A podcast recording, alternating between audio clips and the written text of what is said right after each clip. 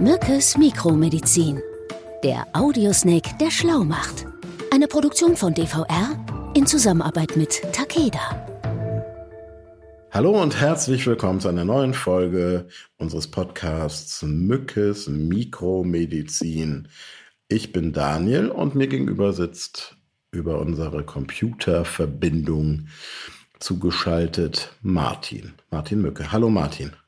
Hallo, lieber Daniel. Hi. Manchmal begrüßen wir uns so ein bisschen wie in der Kita, ne? Ähm, ich bin Daniel, hallo, ich bin Martin. So, ähm, Nerven wie Drahtseile. Mhm. Meine Nerven liegen blank. Du, du gehst mir auf die Nerven. Ja, das glaube ich dir. Und manchmal ist unser Podcast auch nichts für schwache Nerven. Martin, jetzt geh mal ganz tief in dich, konzentriere dich ganz dolle Worum könnte es in der heutigen Folge gehen? Hast du eine Idee? Ich tippe mal, wir sprechen heute über das Nervensystem. Ganz genau. Das ist ein echt schwieriges und komplexes Thema, was ja schon echt so ein bisschen allein aufgrund der Größenordnung von Nerven mhm. ähm, so kleinteilig und diffizil und mikroskopisch klein ist, dass es echt, ja, ein sehr herausforderndes Thema ist. Mich interessiert es sehr. Ich habe aber auch ehrlich gesagt ein bisschen Bammel davor, weil ich noch nicht genau weiß, wohin die Reise führt. Aber ich würde vorschlagen, du nimmst mich mal in die Hand und führst mich mal durch das Nervensystem. Also, was ich weiß, ist, dass unser Nervensystem wahnsinnig komplex ist. Es umfasst mhm. ja irgendwie Milliarden, glaube ich, von Nervenzellen oder sogenannten Neuronen. Und es regelt die Kommunikation zwischen dem Körper, Körper. und der Umwelt. Ne? Genau, ne? Und steuert natürlich auch viele Funktionen im Inneren unseres Körpers, äh, wie zum Beispiel auch die Atmung. Auch darauf gehen wir nochmal in einer gesonderten Folge ein.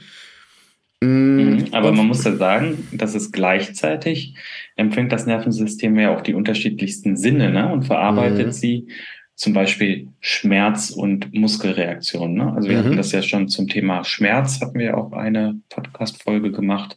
Mhm. Und äh, da hatten wir das ja auch ein bisschen erklärt, wie das ähm, ich zusammenhängt. Weiß ich weiß jetzt allerdings gar nicht, ob die. Doch, Schmerz haben wir schon, ist schon online, ne? Genau. Meine ich zumindest. Egal. Also, ähm, mach doch mal so ein bisschen wirklich von Anfang an. Also das Fundament. Wir reden mhm. vom Nervensystem. Genau. Also das Nervensystem äh, wird vom Aufbau erstmal in das zentrale Nervensystem, das kurz genannt ZNS, und das periphere Nervensystem oder PNS unterteilt. Ne? Mhm. Also das ZNS ist so ein bisschen äh, wie der Chef der Steuerzentrale. Also der Boss. Gehören, ja, genau, der Boss. Der Boss. Dazu gehören Gehirn und Rückenmark und die sind. Müssen wir da eigentlich auch gendern? Weil wir wissen ja gar nicht, vielleicht ist es ja auch eine Chefin oder ja. ein, eine Bossin, ein, ein Girl-Boss, das wissen wir gar eine nicht. Eine Bossin. Eine Bossin. Äh, okay, das aber es ist gut zu merken. Also zentrales Nervensystem Chef, du Chef, genau. ich nicht. Und genau. Und, und wo befindet sich das Ganze? Wahrscheinlich im Gehirn, oder?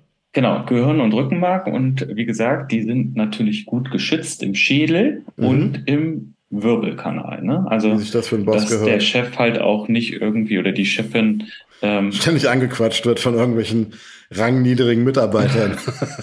genau. Okay. Nee, und dann haben wir das PNS, also ähm, das periphere Nervensystem. Mhm. Und das bezieht sich auf alle anderen Nerven im Körper, also zum Beispiel in den Gliedmaßen, in den Organen und so weiter. Ne? Arme, Beine und so weiter und, und die Organe, genau. Erzähl mal, wie ist die Aufgabenteilung? Das muss ja, wenn wir jetzt schon in diesem praktisch betriebswirtschaftlichen Kontext uns unterhalten. Mhm. Der Chef ist im, ist im Zweifelsfall ja der oder die Chefin diejenige, die die Ansagen macht, ne? Und genau, entscheidet, genau, also was passiert. Erstmal die Infos äh, für das zentrale Nervensystem kommen aus dem peripheren Nervensystem, ne? Mhm. Also und die Infos werden dann eingeordnet und mit den passenden Reaktionen, also die Muskelbewegung, an das äh, PNS dann zurückgeschickt. Beispiel aus der Folge Schmerz. Daniel tritt im Dunkeln auf einen spitzen Legostein. Information, ouch, tut weh. Fußsohle verkra verkrampft sich, Fuß wird weggezogen und Daniel schreit laut auf. genau. Man unterscheidet aber trotzdem dann in dem Zusammenhang zwei Begriffe, also mhm. afferent und mhm. efferent. Also afferent, sensorische Signale, die auf dem Weg zum zentralen Nervensystem sind und mhm. bei efferent sensorische Signale auf dem Rückweg vom zentralen Nervensystem. Ne? Das auch ist da genau wieder, das, was du vorhin erklärt hast mit ja. dem Reintreten in den Legostein und der entsprechenden Reaktion. Ne? Okay, auch da wieder frage ich mich, warum man nicht einfach die Erklärung so stehen lässt und dafür dann auch noch zwei neue Worte, die dann auch noch so ähnlich klingen wie afferent und efferent entwerfen muss. Aber das ist vielleicht das Thema mal für eine eigene Folge, warum sich die Elite, die medizinische Elite mit diesen lateinischen Fachbegriffen immer so von uns Normalsterblichen absentiert.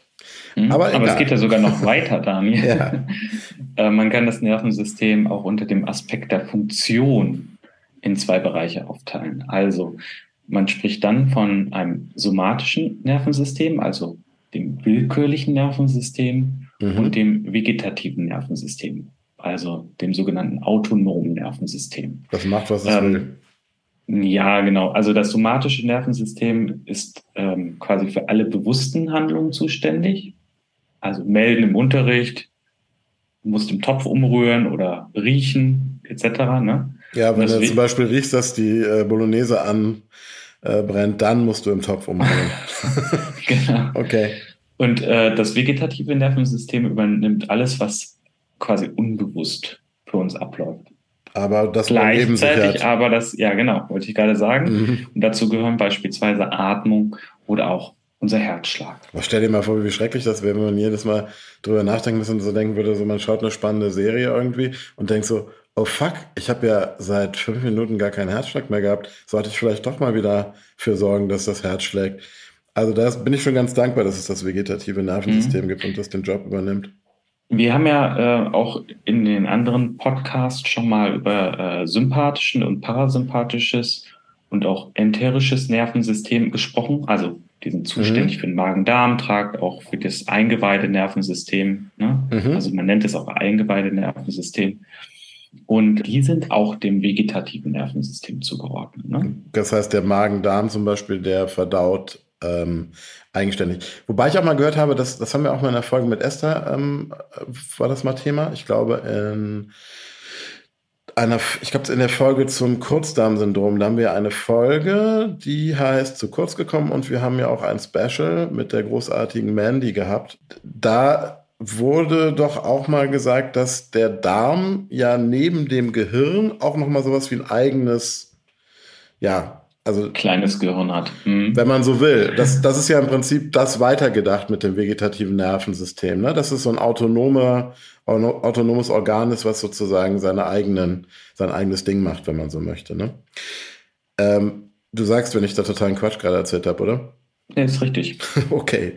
Sag mal, ähm, und der Parasympathikus ist doch auch das, auch darüber haben wir im Podcast schon mal geredet, ähm, der ist doch zum Beispiel auch dafür da, dass der Körper die notwendigen Ruhephasen bekommt, richtig? Mhm. Gut, pass auf.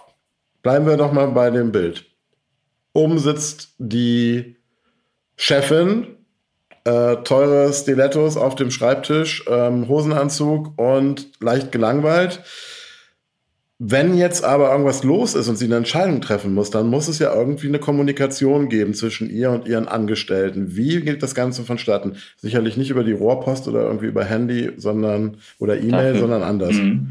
Dafür brauchst du die Nervenzellen, also die Neuronen. Ne? Mhm. Ähm, Neuronen sind quasi elektrisch geladene Zellen.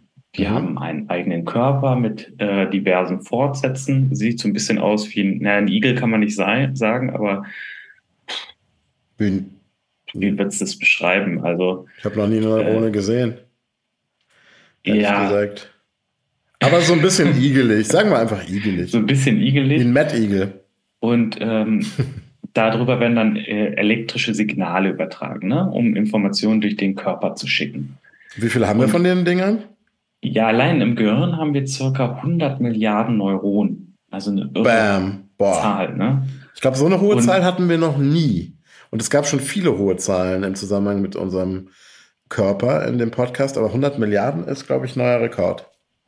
Naja, und es gibt halt unterschiedliche Nervenzellen und die haben auch unterschiedliche, äh, ähm, ja, eine unterschiedliche Schnelligkeit, in der sie Schmerzsignale zum Beispiel übertragen. Also ein Schmerzsignal rast beispielsweise bis zu 150 Stundenkilometer durch das Nervensystem. Also es ist praktisch sofort da. In, in, der, in dem Augenblick, in der Nanosekunde fast schon oder Millisekunde, äh, in der ich in den Legostein trete, ähm, ist das Ding schon, ist schon klar, okay, hier ist irgendwas schiefgelaufen. Aber um dich nochmal mit einer Zahl äh, zu erschlagen, also wenn du zum Beispiel alle Nervenbahnen eines erwachsenen Körpers zusammenrechnen würdest, könntest du die Erde 140 Mal damit umrunden. Stell dir das mal vor. Du machst ach, in so einem kleinen Körper. Ne? Das kann doch gar nicht sein. 140 Mal die Erde. Wahnsinn. Also, was ich jetzt so für mich rausgezogen habe, man legt sich mit dem Nervensystem besser nicht an. Ne? Das ist so irgendwie der absolute Master Blaster in unserem Körper.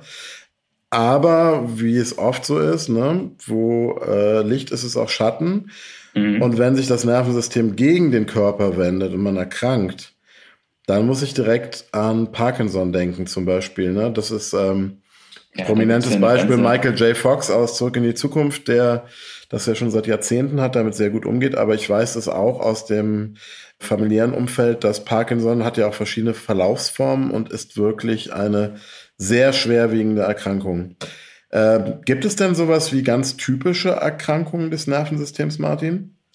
Also da muss man sagen, die Bandbreite von Krankheiten, die mit der Entzündung des Nervensystems einhergehen, ist ja super groß und die spielen mhm. auch immer eine wichtigere Rolle im Bereich der Neurologie. Ne? Mhm. Beispiel Hirnhautentzündung, also die äh, Meningitis. Ne, die mhm. gehört zum Beispiel zu den wichtigsten ähm, Erkrankungen, die beispielsweise auch erregerbedingt sein können. können wir, haben wir auch mal im, im Zusammenhang mit Zecken, glaube ich, drüber gesprochen. Mhm, genau. Oder äh, die Multiple Sklerose oder kurz MS, die gehört zu den bekanntesten Autoimmunerkrankungen, mhm. wo dann die Nervenfasern des zentralen Nervensystems angegriffen werden und chronisch entzündet sind. Ne? Da sind, das sind diese Kappen, ne, die auf den Nerven drauf sitzen, werden dann, glaube ich, immer dünner. Ne? Habe ich mal irgendwie mir das erklären mhm. lassen. Aha. Und alleine unter äh, MS leiden ja schätzungsweise 240.000 Menschen ne? in wow, Deutschland. Das ist auch viel, ja.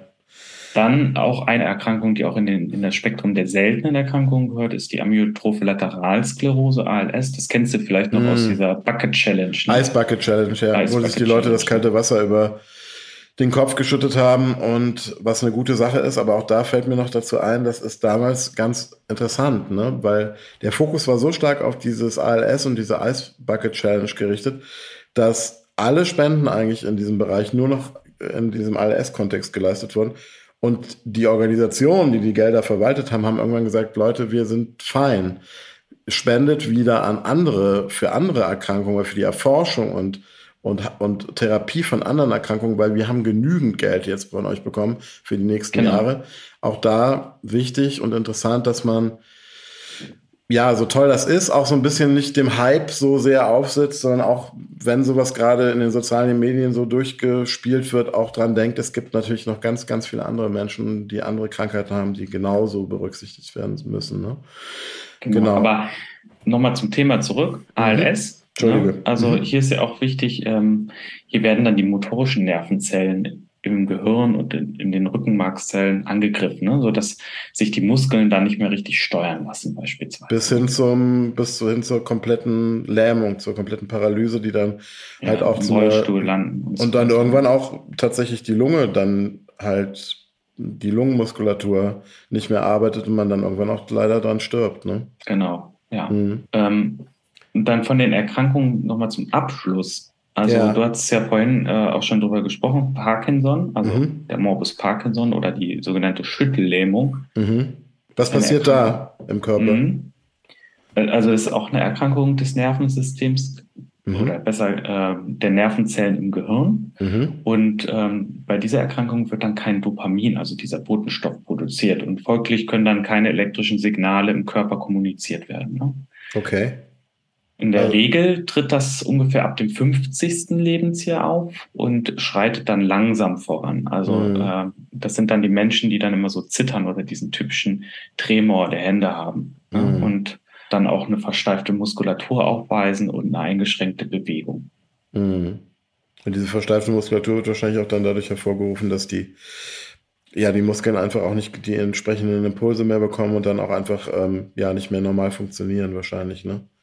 Mhm. Ja, also das sind ähm, ja einige Krankheiten, die man da auf dem Schirm haben muss. Aber du hast doch sicherlich auch noch mh, hm, was zum Thema seltene Krankheiten in petto als Spezialist. Äh, ALS, sagtest du ja gerade, geht ja auch schon in so eine Richtung. Aber gibt es da noch andere Erkrankungen, die dir in den Sinn kommen, jetzt gerade aus dem mhm. Spektrum der seltenen?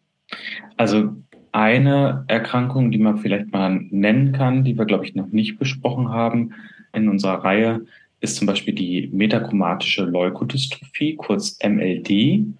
Und das ist auch eine äh, wirklich seltene Erkrankung des Nervensystems. Und die MLD ist erblich. Also mhm. beide Eltern des Patienten oder der Patientin tragen den Erbfehler in sich.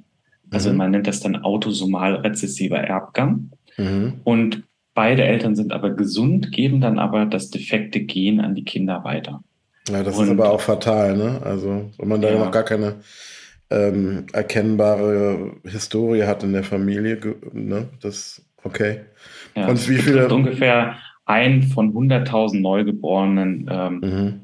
der dann an so einer MLD erkranken kann. Was passiert dann? Was löst mhm. das aus? Also aufgrund des dann auftretenden Stoffwechseldefektes wird dann die schützende Schicht um die Nerven, also die sogenannte Myelinschicht, mhm. angegriffen und dann zerstört. Ne? Und dadurch können dann die elektrischen Impulse nicht weitergeleitet werden. Okay, oh Gott. Und was, was löst das aus bei den Patienten? Das sind ja also dann, kommt, das ist ja mhm. dann praktisch, wenn ich es richtig verstanden habe, ähm, also das betrifft überwiegend Kinder und Jugendliche, richtig? Also es gibt verschiedene. Oder tritt also auf gibt, dann in den ja. jungen, jungen Jahren. Also es gibt drei äh, vers äh, verschiedene Optionen quasi. Also man hat die, diese, man nennt es spätinfantile MLD, die beginnt zwischen dem 15. und dem 24. Monat mhm. und die zeigt sich dann durch Störungen beim Spracherwerb oder beim Laufen lernen. Also mhm. Also die, die Glieder können dann versteifen, äh, die kognitiven Fähigkeiten nehmen dann ab Mhm. Und es kommt dann auch zu einer Störung des vegetativen Nervensystems. Nochmal okay. zur Erinnerung, mhm. Darm, Blasenfunktion, die dann beeinträchtigt sein können. Ne? Okay, aber das, das ist ja tückisch. Das heißt, das fängt nicht, man merkt es nicht zu Beginn des Lebens schon mit irgendwelchen Entwicklungsverzögerungen schon vielleicht im, im Babyalter, sondern das fängt dann tatsächlich an in einem Alter, wo auch schon Fähigkeiten erworben wurden, also wo das Kind im Zweifelsfall auch schon sprechen kann und laufen kann und all diese Dinge. Das genau, das verstanden? ist das Problem. Also mhm. äh, diese äh, spätinfantile MLD, die ich gerade genannt habe, ähm, also in der Regel erzielen die Betroffenen äh, oder erreichen das äh, Erwachsenenalter nicht. Ne? Oh Gott, also bei der auch, sogenannten ja. juvenilen MLD, also die beginnt dann äh, um das fünfte Lebensjahr. Mhm ist es ähnlich. Ne? Also die werden auch nicht wirklich alt, aber da sieht man dann eher Rückschritte, genauso wie auch bei der Adulten, ähm, wo dann die Erkrankung ab dem Jugendalter dann beginnt. Ne? Also mhm. ähm, da ist es halt ganz tückisch, weil man dann erstmal denkt, es ist äh, vielleicht eine jugendliche Psychose, die da aufgetreten ist bei den, bei den Patienten und Patienten. Und äh, weil, weil die. Also eine äh, psychische Erkrankung wird dann häufig vermutet. Genau, also weil die leiden dann häufiger unter Depressionen oder Persönlichkeitsstörungen. Ne? Mhm. Und dann kann es aber später dann auch zu Spastiken und motorischen Störungen dann kommen. Oh, nicht so schön. Ja, auch da wieder, also das ist auch ein interessantes Phänomen, was man ja auch generell bei seltenen Erkrankungen sagen kann. Es ist ja wirklich häufig so und umso wichtiger auch nochmal dafür eine Lanze zu brechen, dass man wirklich Symptome dass man den wirklich auf den Grund geht und dass man sich immer eine zweite oder dritte Meinung einholt und wenn man zweifelt, immer ein Zentrum für seltene Erkrankungen zum Beispiel aufsucht, bei dir in Aachen oder es gibt ja auch bundesweit ganz viele ähm, tolle Zentren, die da unterstützend wirken können, weil einfach Ärztinnen und Ärzte nicht immer wissen, womit sie es zu tun haben. Und bei Kindern und Jugendlichen treten viele Symptome von seltenen Erkrankungen ja schon in einem sehr jungen, wie ich schon sagte, in einem jungen Alter auf. Und deswegen da wirklich Augen auf, lieber einmal zu viel ähm, zum Arzt und auch wirklich mit Spezialisten reden, damit man frühzeitig diagnostizieren kann und dann auch die Möglichkeit hat, rechtzeitig entsprechende, wenn möglich, entsprechende Therapiemaßnahmen einzuleiten. Genau, du hast es genau richtig gesagt. Ähm, danke auch nochmal, dass du darauf hinweist. 75 Prozent ähm, der seltenen Erkrankungen findet man tatsächlich im Kindesalter erstmal wieder. Ne? Mhm. Da muss man aber auch nochmal vielleicht ergänzen zu dem, was du gesagt hast. Wir haben ja viele Zentren für seltene Erkrankungen in Deutschland. Ähm, und die haben alle auch äh, unterschiedliche Spezialbereiche. Ne? Mhm. Es gibt halt auch Zentren, die beschäftigen sich vor allen Dingen mit Kindern, aber andere auch mit beiden, also auch äh, Erwachsene, diese betreuen oder Patienten ohne Diagnose. Ne? Mhm. Ja, okay. Das, also, ja, das ist wichtig, weil natürlich, je früher man Bescheid weiß, desto früher kann man auch halt agieren und medizinisch da ähm, eingreifen und, und gegensteuern. Ja, Martin, nochmal ein kleiner Hinweis in eigener Sache. Ähm, es gibt ja glücklicherweise mittlerweile auch echt ein paar von euch da draußen, sogar, sogar einige oder sogar viele, kann man sagen, die auch Mückes Mikromedizin ähm, gerne hören. Das ist ja auch mal so entstanden, dass wir gesagt haben, wir ähm, überbrücken auch so ein bisschen die Zeit zwischen neuen Folgen von Unglaublich krank. Die gute Nachricht für alle großen Fans von Unglaublich krank, die hoffentlich auch Fans von Mückes Mikromedizin sind, ist, dass wir gerade in der Planung sind für eine neue Staffel von Unglaublich krank. Ähm, das wird allerdings noch ein wenig dauern, weil das ja wesentlich aufwendiger ist. Die Leute, die es kennen, wissen das. Wir haben da ja immer sehr aufwendige Geschichten, die halt auf wahren Patientenfällen auch beruhen. Das muss natürlich alles recherchiert und geschrieben werden und deswegen bitten wir euch noch ein bisschen um Geduld, aber ihr freut euch hoffentlich alle schon drauf und bis dahin hört euch doch gerne die ähm, Folgen an, die es schon gibt. Das sind ja immerhin auch ähm, 21 klassische Unglaublich Krank-Folgen und drei Specials. Und darüber hinaus ähm, gerne abonnieren unseren Kanal, also unseren Feed Unglaublich Krank und weiter drüber reden. Ich glaube, neben dem hoffentlich auch unterhaltsamen Charakter ist es ja auch nach wie vor wichtig, Aufklärung zu leisten im Bereich Medizin und vor allen Dingen auch im Bereich der seltenen Erkrankungen. Ja, das war jetzt ein kleiner, noch ein kleiner Vortrag zum Ende. Nee, ich, nee, du hast ja was vergessen. Du das wollte ich gerade sagen. Zusammenfassung noch bringen. Okay. Von unserer heutigen Folge. Jetzt müsst ihr mich noch länger äh, hier ertragen mit meinen Monologen. Ja, dann mache ich kurz die Zusammenfassung. Die dürfen wir natürlich nicht vergessen. Also, wir haben heute über das Nervensystem gesprochen, das, Merk äh, das menschliche, was ja wahnsinnig komplex ist und ähm, haben schon gesagt, Milliarden Nervenzellen. Hatten da diesen schönen Vergleich, den du gebracht hast, von dem Chef, der sozusagen das Ganze steuert, äh, das zentrale Nervensystem und dem peripheren Nervensystem, was das Ganze sozusagen dann in die Tat umsetzt, was äh, gemacht werden muss von den Nerven. Alles sehr kompliziert und komplex. Ich hoffe, wir haben das auch für euch da draußen einigermaßen verständlich gemacht. Ähm, ich habe tatsächlich einiges, glaube ich, zumindest verstanden, wo, obwohl ich vorher große Sorgen hatte, dass das vielleicht ein bisschen zu kompliziert wird. Dann haben wir über Erkrankungen natürlich des Nervensystems gesprochen, haben da mal so, da hast du uns die, ja, vier großen Krankheiten eigentlich nochmal kurz oder vier, vier wichtige und, und leider häufig vorkommende, relativ häufig vorkommende Krankheiten genannt. Das war einmal die Meningitis, die Multiple Sklerose, dann ALS, wir erinnern uns, Ice Bucket Challenge und Parkinson, Morbus Parkinson. Und last but not least haben wir uns nochmal über die metachromatische Leukodystrophie, kurz MLD, unterhalten, eine erbliche Erkrankung, seltene Erkrankung des Nervensystems. Genau. Und dann haben wir nochmal eine Lanze dafür gebrochen, dass man ungeklärte Symptome mit noch mehr detektivischem Spürsinn und Engagement verfolgt. Und nochmal ähm, ganz wichtig, ich wiederhole mich, die Zentren für seltene Erkrankungen an den großen Kliniken nicht vergessen. Die sind für euch da, wenn ihr das Gefühl habt, dass ihr da irgendwie auf dem Holzweg seid oder vielleicht eure Ärztin oder euer Arzt nicht hundertprozentig sicher ist, was euch oder eure Lieben plagt, geht dorthin, ruft dort an und holt euch Informationen. So, Martin, das war jetzt wirklich selbst für mich ein sehr hoher Wortanteil am Ende.